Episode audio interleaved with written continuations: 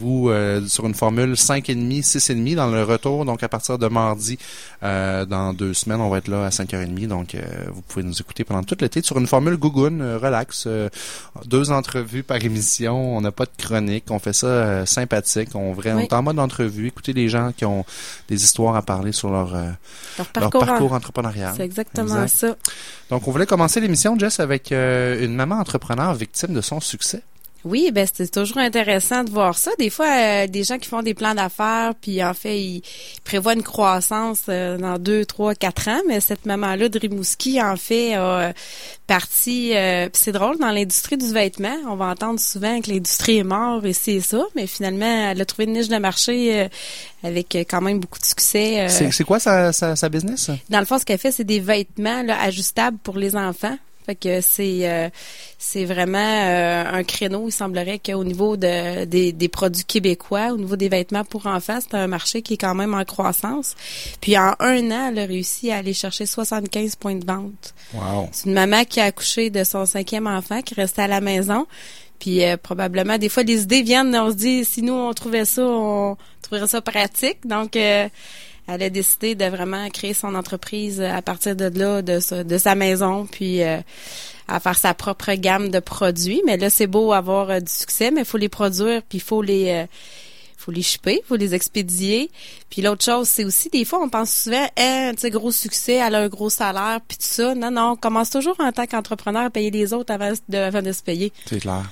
Ça, là, c'est un défi qu'on voit souvent les entreprises. Euh, le travailleur autonome va vouloir euh, justement grandir puis devenir propriétaire avec des employés de ça. Mais là, il est obligé de faire la concession de donner son salaire à des employés. Mm-hmm pour que lui ait cherché plus de bénéfices. C'est un dilemme euh, que les gens qui sont pas en affaires comprennent pas. Que les employés souvent comprendront pas le côté de la, on peut dire la partie patronale ou le chef d'entreprise. C'est quoi ces réalités de son côté là? Oui, c'est ça parce que l'entrepreneur c'est pas parce qu'il y a un succès qui se paye nécessairement. Là, c'est ça qui c'est ça le challenge au travers de ça. Tu grossis, tu grossis, tu grossis, mais euh, tu as quand même des employés à payer, tu as des frais à payer, tu as tout. Puis après ça, s'il en reste, il t'en reste aussi. Là. Mm-hmm quand même le défi. Euh...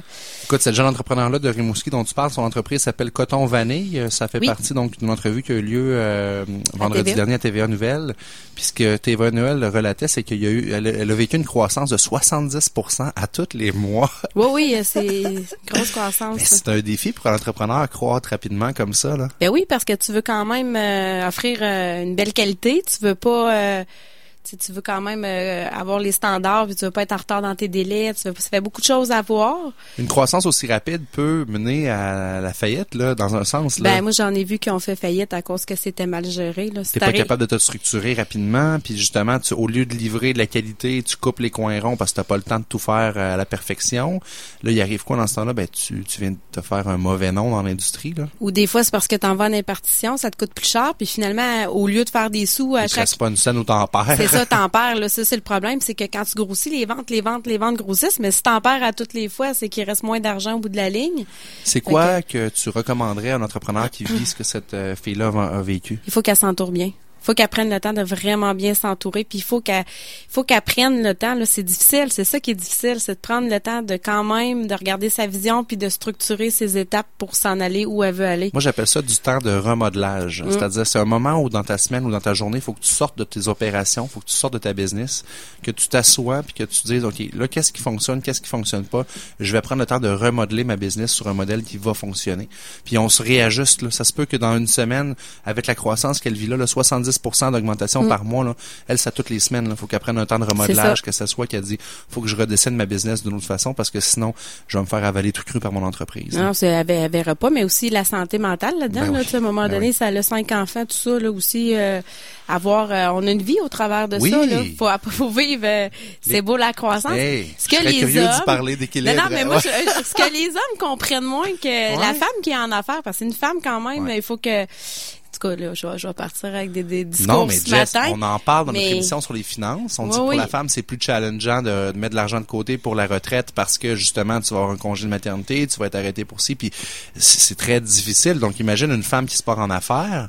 Euh, non, sérieusement, chapeau. C'est pas juste le côté financier, c'est que papa, mhm. il est pas là pendant une semaine, c'est correct, les enfants vont survivre, mais maman est pas là pendant une semaine, la maman, quand elle revient, là, Les enfants vont manger du McDo, souvent.